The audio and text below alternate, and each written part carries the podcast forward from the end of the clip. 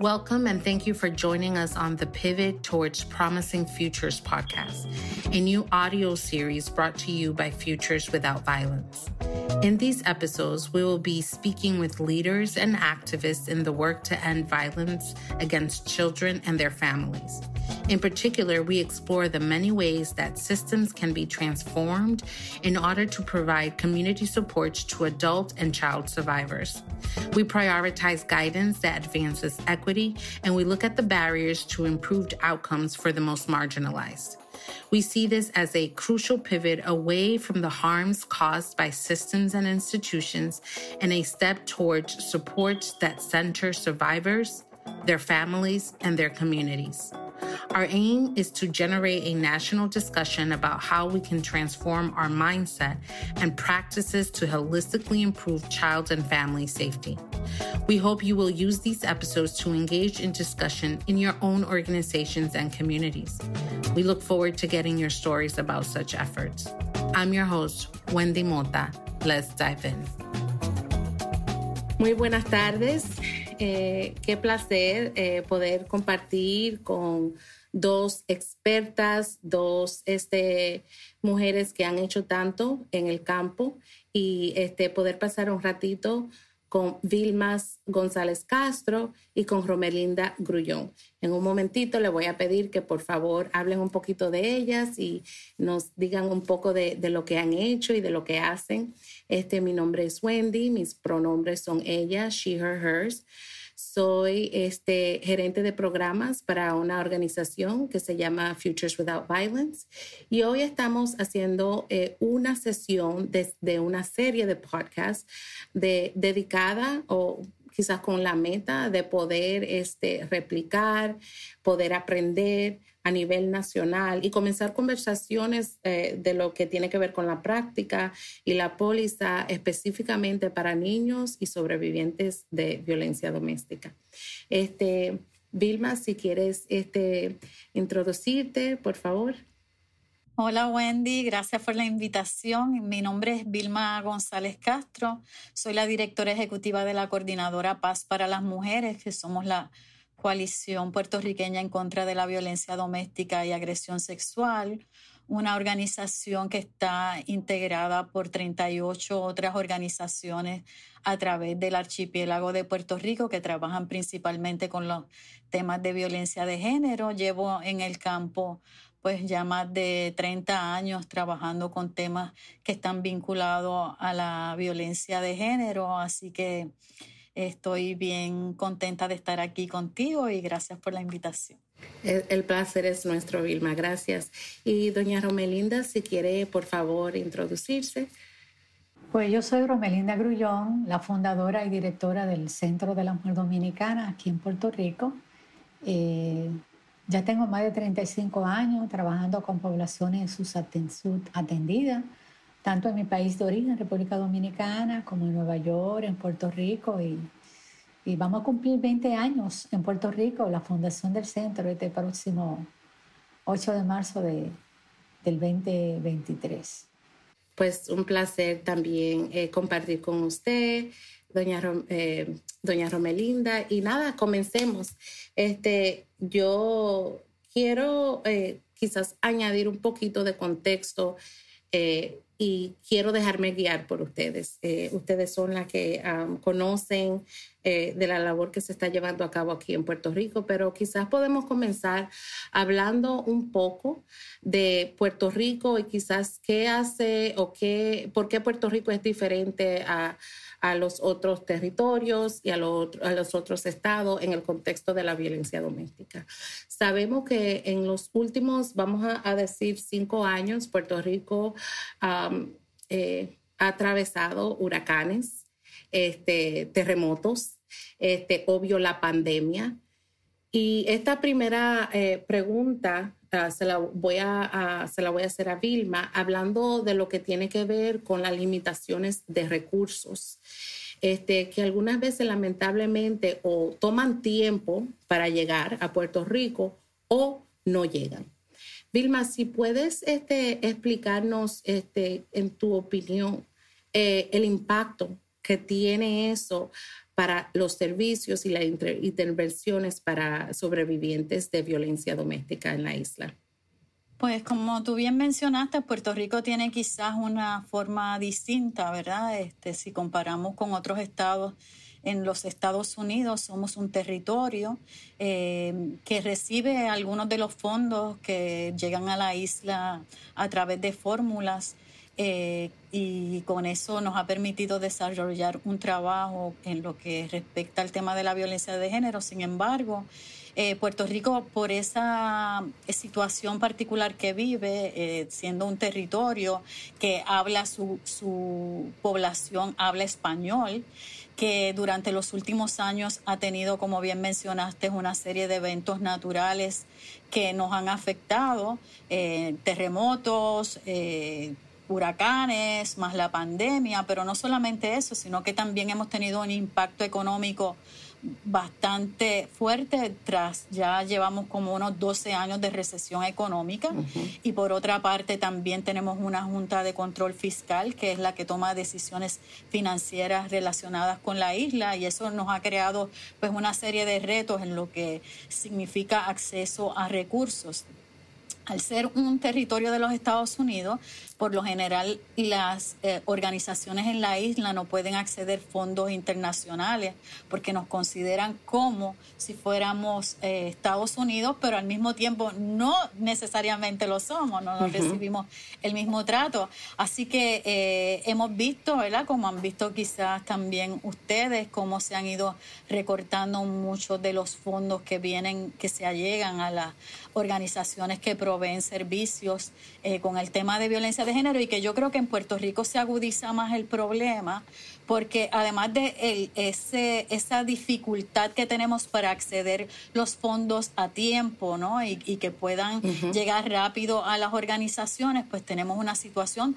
donde también ha habido a la isla, ha experimentado una alta tasa de emigración de personas que han salido de la isla precisamente por las condiciones de trabajo en las que vivimos cada día. Así que pues muchos de, de los personas que trabajan en las organizaciones se han movido, lo que crea otro nivel, ¿verdad?, de reto para las organizaciones poder atender a la población, que ciertamente en Puerto Rico sí hay una situación de violencia de género tan alta que ha sido necesario, ¿verdad? También crear y, y, sea, a través de una orden ejecutiva se ha declarado un estado de emergencia por la violencia de género, que es algo de lo que podría también hablarte un poquito más adelante. Sí, sí, Pero eso me a nivel general, ¿verdad?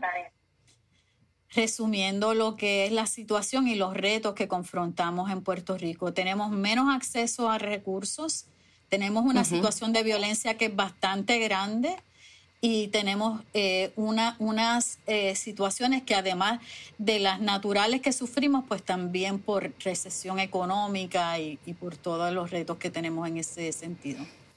Muchas gracias, Vilma, y gracias por el contexto, porque así es que entramos a estas a este diálogo este, con contexto y con este conocimiento en realidad de lo que está pasando en Puerto Rico.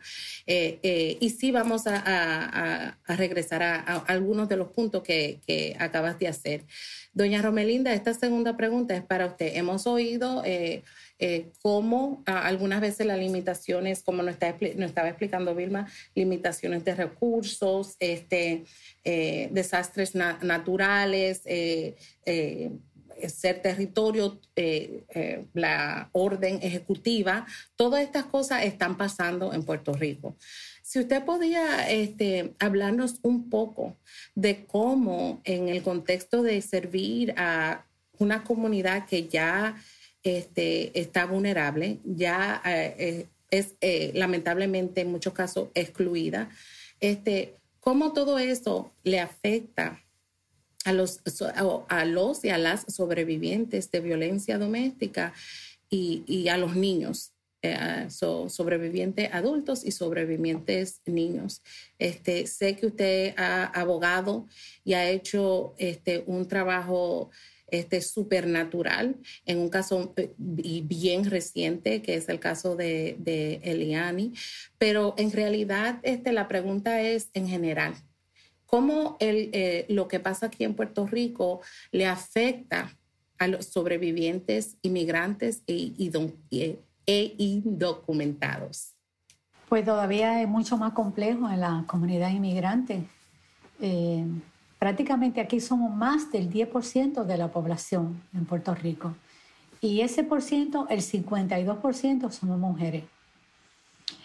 Eh, el vivir en un tipo de territorio, podemos decir una colonia, es bien, bien difícil, especialmente si se es inmigrante. Y cuando hay situaciones de irregularidades, que estamos hablando que casi eh, más de, de cinco de cada diez personas está de forma irregular, es bien difícil, primeramente, accesar algunos tipos de servicios y que se le pueda eh, eh, satisfacer alguna necesidad básica que la persona necesita, especialmente cuando está bregando con situaciones de, de violencia, de órdenes de protección, de de situaciones con la policía, de una orden de, de ley 54. Entonces, todavía es mucho, pero mucho más complejo. Hasta el momento, esta es la única organización que trabaja eh, eh, sin fines de lucro y de base comunitaria, que trabaja con toda la población inmigrante, no solamente la población dominicana, sino de todas las nacionalidades. Y a nivel isla, aunque estamos en el área metropolitana, eh, damos servicio a toda la isla. Es decir, que la situación del centro, la cantidad de trabajo, la cantidad de, situaciones que tenemos son bastante. Y la limitación a nivel económico es bien, bien compleja y bien fuerte. Inclusive en los últimos tiempos hemos tenido una merma de, los fondos que recibíamos de más de un 50%, pero los casos han ido incrementándose, especialmente después de la orden ejecutiva del gobernador, que también formamos parte de PARE junto con Coordinadora Paz. Entonces, en el caso de la mujer inmigrante, víctima de crimen, víctima de violencia, no tiene acceso absolutamente a nada, a ningún tipo de ayuda. Es decir, ni siquiera cupones de alimentos, de vivienda, de, de salud, es bien, bien fuerte. En el caso de sus hijos e hijas, a veces inclusive un poco hasta cuesta arriba poder accesar a los derechos que tienen esos niños y niñas como personas ciudadanas porque nacieron aquí. Pues sí, esa también es una lucha larga. Entonces, el, el, trabajar con nuestra población, hace, en, cuando empezamos los servicios del centro, hicimos una investigación en coordinación con la Universidad de Puerto Rico y se pudo auscultar que 8 de cada 10 mujeres inmigrantes en la isla eran víctimas o habían sido víctimas de violencia doméstica. Es decir, que la situación de violencia doméstica en la comunidad inmigrante podemos decir que es una situación de salud pública y que no se ha estado trabajando. Y los recursos son cada día más y más limitados. Entonces, eh, ha sido bien cuesta arriba, gracias al apoyo, a la solidaridad de organizaciones, como en el caso de Coordinadora, que formamos parte de esa coalición, nos han apoyado, pero no es suficiente. Se necesita recursos para poder dar un servicio integral, para poder garantizar, si es posible, la vida de ellas y de sus hijos e hijas y cómo vamos a trabajar. Tenemos una limitación y es que en el caso de las comunidades inmigrantes, la razón de ser por la que inclusive se arriesgan. Y en caso reciente hemos visto como una de esas embarcaciones se, se, fue a la deriva. Y de esas nueve personas que han rescatado son mujeres. Es decir, todas las personas que, que, pudieron rescatar, que están muertas, son todas mujeres. Es decir, que hay que... Eso es eh, hay que ponerle atención a la situación de las mujeres y también cuando emigran.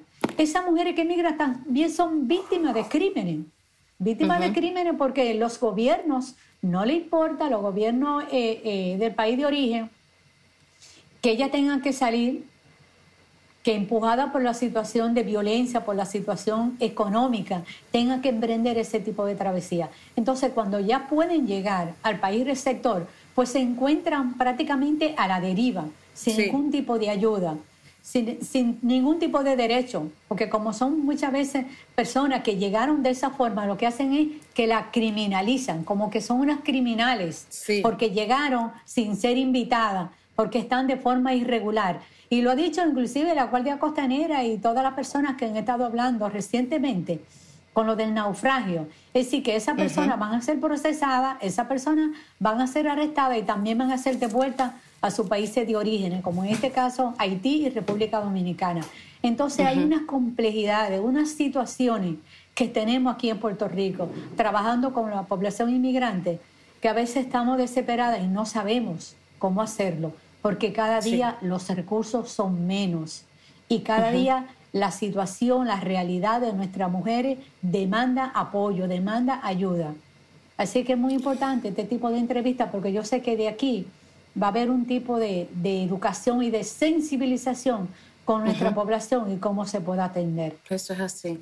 Muchas gracias, eh, doña Romelinda. ¿Y cómo usted diría, gracias por, ese, por esa respuesta, este, bueno, déjame, eh, me voy, a, voy a retroceder un poco en lo que es eh, el mundo de eh, intervenciones y servicios de, violencia doméstica, tradicionalmente entendemos que eh, más o menos los servicios son albergues, este, a poder conectar a si es mujer la, la, víctima a alguna ayuda pública, como usted ya mencionó, este, asesoría legal, este, planificación de seguridad. Eso es, eh, en mi opinión, lo que se, entiende que, son, como quien dice, los servicios tradicionales. En su experiencia trabajando con esta población de sobrevivientes inmigrantes y niños, este, ¿Qué usted diría que fueran una o dos prioridades para esa comunidad en lo que es el mundo de la intervención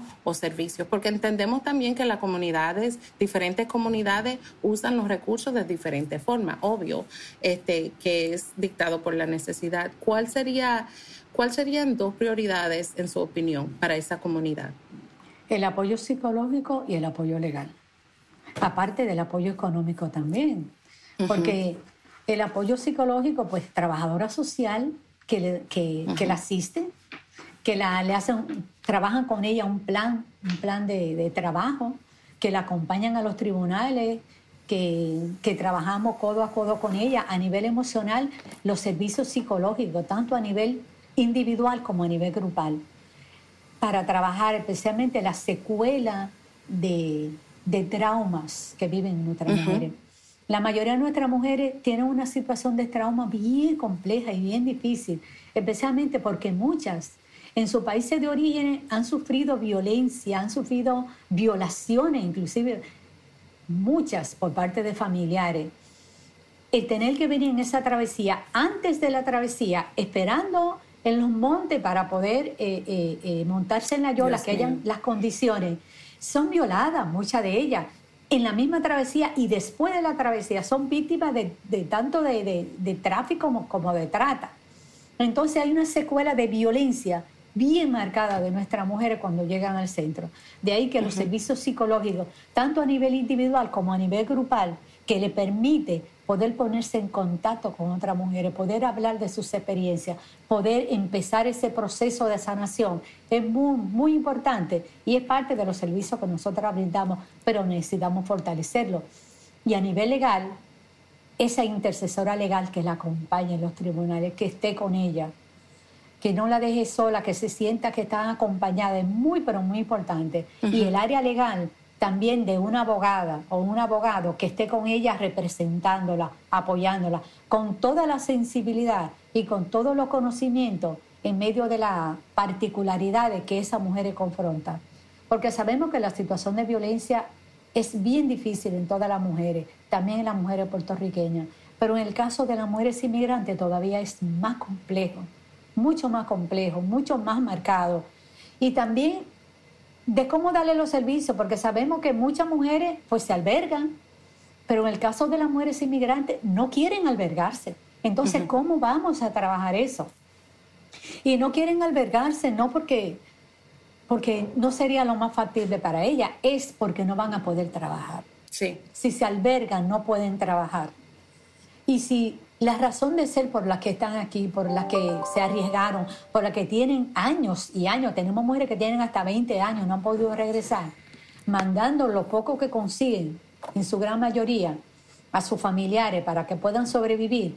Entonces, no se van a albergar porque no van a poder trabajar. Entonces tenemos que trabajar, tenemos que ver cómo se hacen unos planes de cómo le vamos a garantizar por lo menos mínimamente su vida, cómo podemos hacer algunos cambios y que ellas puedan seguir trabajando en su proceso y que puedan seguir trabajando. Hay muchas, pero muchas complejidades. Y de ahí que el psicológico, emocional, de trabajo social, psicóloga, psicólogo, y el legal de intercesora, de, de abogados y abogadas, es, son de los servicios básicos para nuestras mujeres.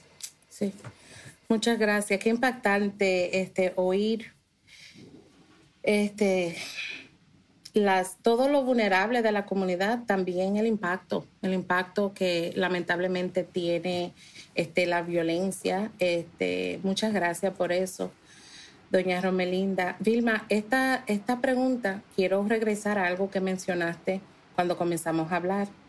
Este, quiero que para los que nos escuchan, me hables un poco, por favor, del rol y del trabajo que ha hecho Coordinadora Paz este, oímos a, Romelinda decir eh, que, eh, la coalición ha apoyado este, eh, y que continúa apoyándose. Cuando comenzaste a hablar, nos hablaste de 38 diferentes organizaciones en el país, en la isla. Este, háblanos un poco de, cómo este, Coordinadora Paz está o ha dicho presente este, para lo que tiene que ver no solamente con la orden este, ejecutiva que eh, hizo el gobernador el año pasado, pero este, del trabajo en abogar, legislar y crear condiciones saludables para todos niños, para todos los niños y las familias aquí en Puerto Rico. Una de las cosas que nosotras hemos tratado de abordar desde la coalición es primero que nada el tema de la sensibilización, porque aunque Romelinda no la mencionó, pero una de las cosas que suele ocurrir cuando la persona llega a la isla es que también se encuentra con un ambiente que no es necesariamente el, dándole la bienvenida, sino que se encuentra con mucho prejuicio, con mucha xenofobia, con situaciones de explotación, tanto a nivel laboral como sexual en algunos casos, eh, con el adaptarse, aunque somos países, en el caso de Haití y de la República Dominicana, somos países caribeños, también conservamos algunas diferencias. Por ejemplo, quizás la más obvia en el caso de Haití es el idioma. Entonces, el que las personas puedan acceder, que puedan confiar, aparte de eso, algunas de estas eh, personas inmigrantes llegan con, un historial de haber sido perseguidos, que creo que también lo mencionó Romelinda, así que no hay confianza en el, en el, en lo que son ¿verdad? los servicios que hay en la policía. Y eso es un trabajo que desde la coalición hemos tratado de abordarlo para crear esa sensibilización, para que se pueda reconocer que eso es algo que existe en el país. Primero empezar por ahí, ¿verdad? Porque a veces queremos eh, invisibilizar esa realidad de discrimen tan evidente que para mucha gente pues lo quisieran que no pareciera de esa forma, pero eso se va a reflejar en el modo en que va a recibir el servicio. Así que para nosotras es importante trabajar desde ahí, trabajar también para que conozcan cuáles son sus derechos. Eh, qué derechos tienen al entrar en la isla, porque aunque una persona no tenga una situación regularizada, sí tiene, todavía tiene algunos derechos, ¿verdad? Y tenemos que abogar por esos derechos en crear educación y en crear también las condiciones para facilitar el acceso a los servicios, para que el acceso a los servicios sea algo que no sea tan problemático, sino que pueda ser algo que se dé con mucha más naturalidad. Y eso todavía ahí eh, tenemos muchísimas limitaciones con las que seguimos trabajando con las propias organizaciones en algunos momentos, ¿verdad? Que se ven eh, con, con poco disponibilidad de fondos para atender, por ejemplo, situaciones de emergencias médicas en una persona que no está regularizada su situación. Y entonces eso pues trae una serie de retos, ¿verdad?, a, las organizaciones. Así que también hay que trabajar con eso y desde la, eh, el espacio de la legislatura crear conciencia sobre esa realidad que viven tantas personas en nuestra isla. Así que yo creo que es un área en la que todavía nos queda mucho por crecer nos queda mucho, ¿verdad?, por trabajar, por desarrollar estas redes de, colaboración entre las organizaciones, entre las propias organizaciones, para poder ah, atender las distintas y complejas necesidades que trae la comunidad inmigrante a la isla. Y muchas de ellas, ¿verdad? Es cuando hablamos, no podemos hablar tampoco de comunidad inmigrante como si fuera algo homogéneo, ¿no? Porque esto tiene muchas vertientes, ¿verdad? gente que lleva aquí muchísimos años, como están las personas que son recién llegadas, que podrían estar experimentando ¿verdad? distintas situaciones. Así que es un asunto que hay que mirarlo de una forma integrada, que yo creo que eso es una de las grandes aportaciones que hace el Centro de la Mujer Dominicana a la isla, que es dar esa mirada integrada a los servicios a las víctimas sobrevivientes de violencia de género. Y nosotras también hemos visto en la isla cómo el tema eh, principalmente, ¿verdad? Además del de la violencia doméstica, el, tema de la violencia sexual es uno que, que, afecta muchísimo a la comunidad y que es muy invisibilizado. Así que son todavía áreas ahí en las que nos queda mucho por trabajar y nosotras, otro de nuestro trabajo es también exigir a las eh, personas que intervienen, desde las agencias gubernamentales con la comunidad inmigrante, a que le den un, un trato justo, ¿verdad? Y, y de respeto porque pues encontramos lo que dije al inicio de, la pregunta, que hay mucha xenofobia, hay mucho prejuicio y eso lamentablemente pues muchas veces se transmite en la forma en que se dan los servicios, así que parte de nuestro trabajo es mantener eso en la conversación como algo que no es aceptable con lo que tenemos que trabajar. Eso es así. Muchas gracias, eh, eh, Vilma. Este, cada vez que estoy en la presencia de cada una de ustedes aprendo tanto. Muchas gracias por esa, por esa respuesta.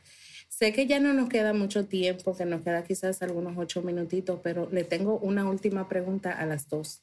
No podemos dejar pasar la oportunidad de hacer la invitación este, o, la llamada a, a la acción para otras coaliciones, otras organizaciones que se ven con estos retos, no solamente de servir a, los niños y a las familias afectadas eh, por la violencia doméstica, pero que también quizás estén en un momento este, oportuno para poder este, cambiar de dirección y hacer el trabajo un poquito más relevante, un poquito diferente. So, esta última pregunta es eso, este, ¿cuál sería su invitación de cada una? Este, quizás una o dos acciones para otros estados, para otros territorios, este, que están interesados en aumentar apoyo para sobrevivientes y, familias. ¿Cuál sería una o dos este, recomendaciones de cada una? Bueno, pues yo entendería que la sensibilización y la flexibilidad también en la ayuda a las personas inmigrantes, especialmente víctimas de crímenes, que sea eh, eh, más estandarizada. Por ejemplo, sabemos que hay estados que desde que una mujer es víctima de crimen, víctima de violencia, pues inmediatamente califican para unas ayudas, como son la ayuda de cupones de alimentos, de vivienda, de salud, tanto para ellas, sus hijos e hijas, no importa que estén indocumentados o que estén documentados. En Puerto Rico se hace bien cuesta arriba. A veces puede haber uno o dos casos que se hayan aprobado, pero muchas veces discrecional, que se puedan hacer estandarizadas en ese sentido en todos los estados, incluyendo Puerto Rico, para que puedan accesar a ese tipo de ayuda. Eh, el apoyo, unirnos, coaliciones, es decir, todas las coaliciones que, que podamos trabajar juntas. Sabemos que, que si se llevan reclamos, todas unidas, juntas, pueden llegar a más voces y pueden llegar arriba y se puede hacer unos cambios, se pueden escuchar. Eh, la solidaridad también, la solidaridad especialmente con las mujeres víctimas de crímenes, las mujeres inmigrantes. Eh, una política migratoria también justa, sensible. Hace años que estamos tratando de que se pueda hacer una reforma migratoria a los millones y millones y millones de personas en todo Estados Unidos. Exactamente no sabemos. Siempre dice que son 11 millones. Sabemos que pueden ir hasta por 20 millones. Entonces, ¿cómo se pueda eh, esa reforma migratoria y también la coalición hacernos eco? Ya es justo una reforma migratoria para las personas que están indocumentadas, porque eso ayudaría bastante, especialmente a las mujeres víctimas de crímenes, de tomar acción, de poder accesar y de romper, empezar a romper esos ciclos que son necesarios para poder tener un tipo de sociedad libre de violencia, que es lo que todas y todos queremos. Muchas gracias. Este, Vilma. Sí, pues yo te diría, lo primero que te diría, ¿verdad? Que más que un llamado a la acción, me gustaría dejar, ¿verdad? Establecido que somos un recurso. Nosotras también somos un recurso enlace para apoyar eh, esfuerzos y, y tenemos experiencia en lo que es el trabajo con las comunidades latinas.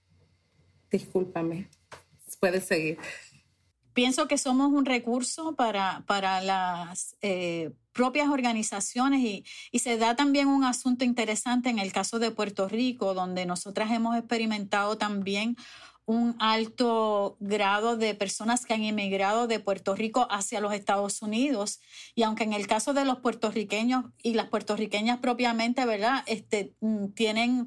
Eh, una, una situación legal, ¿verdad? Que no es necesariamente igual a la de otros inmigrantes, pero sí experimentamos lo que es la inmigración de ir a un país donde se habla otro idioma, donde no tenemos, o sea que muchas de las experiencias son muy parecidas a los que viven las comunidades inmigrantes en los Estados Unidos. Y eso también a veces lo, lo pasamos por desapercibido y no lo vemos. Pero la otra invitación que yo haría es a que tengamos también personas que sean culturalmente compatibles, ¿verdad? Con, con, la, con las personas que buscan los servicios que reconozcamos el valor de las proveedoras y los proveedores de servicios que son de los países, los países de origen, o sea, personas que culturalmente se identifican también con la población a la que se atienden y que se les reconozca eh, también en ese papel de como inmigrantes ellos y que a su vez atienden a inmigrantes. Porque lo que puede pasar muchas veces, y eso yo lo viví también como experiencia trabajando en los Estados Unidos, que las propias empleadas eh, inmigrantes en los, en los programas terminan haciendo mucho más trabajo del que hace regularmente porque hacen servicios de interpretación, eh, Eso es así. y, no necesariamente ¿verdad? reciben un, un reconocimiento, vamos, eh, económico y también un reconocimiento, ¿verdad? Por ese trabajo que se está haciendo. Así que un poco la invitación sería a evaluar, ¿no? Y, y abrir el espacio para las personas de comunidades inmigrantes también para trabajar con, dentro de las propias organizaciones. Wow, quisiera como que no se acabara el tiempo. Eh, muchas gracias a ambas eh, por compartir, este, por enseñarnos, este, adiestrarnos y, abrir, como quien dice, la puerta a, a, lo que es esta temática tan importante aquí en Puerto Rico yo sé que esto va a ser de, un gran beneficio a, muchas, muchos estados y muchas este, personas y organizaciones que escuchen esto. Muchas gracias, Vilma. Muchas gracias, Romelinda. Ha sido un placer y espero que este solamente sea el principio de muchas conversaciones y diálogos como este. Gracias. Gracias. Gracias, por la invitación. Y ahora para nuestras últimas palabras les dejo con unas palabras de la canción por el legendario salsero boricua Ismael Maelo Rivera, Caras Lindas. Las caras lindas de mi gente negra son un desfile de melaza en flor, que cuando pasa frente a mí se alegra de su negrura todo el corazón. Las caras lindas de mi raza prieta tienen de llanto, de pena y dolor. Son las verdades que la vida reta pero que llevan dentro mucho amor. Somos la melaza que ríe, la melaza que llora, somos la melaza que ama y en cada beso es conmovedora. Por eso vivo orgulloso de su colorido. Somos betún amable de clara poesía. Tienen su ritmo, tienen melodía. Las caras lindas de mi gente negra. Thank you so much for listening to this episode of the Pivot Towards Promising Futures podcast. If you know of any work or effort happening in your organization or community that would add to the discussion generated by this series, please email us with the information about your efforts and we will be sure to reach out to you. You can email us at thepivot at futureswithoutviolence.org. Again, T H E P I V O T at futureswithoutviolence.org. A very special thank you to Chance Taylor for his ongoing support in editing these episodes. Until next time, and thank you again for joining us.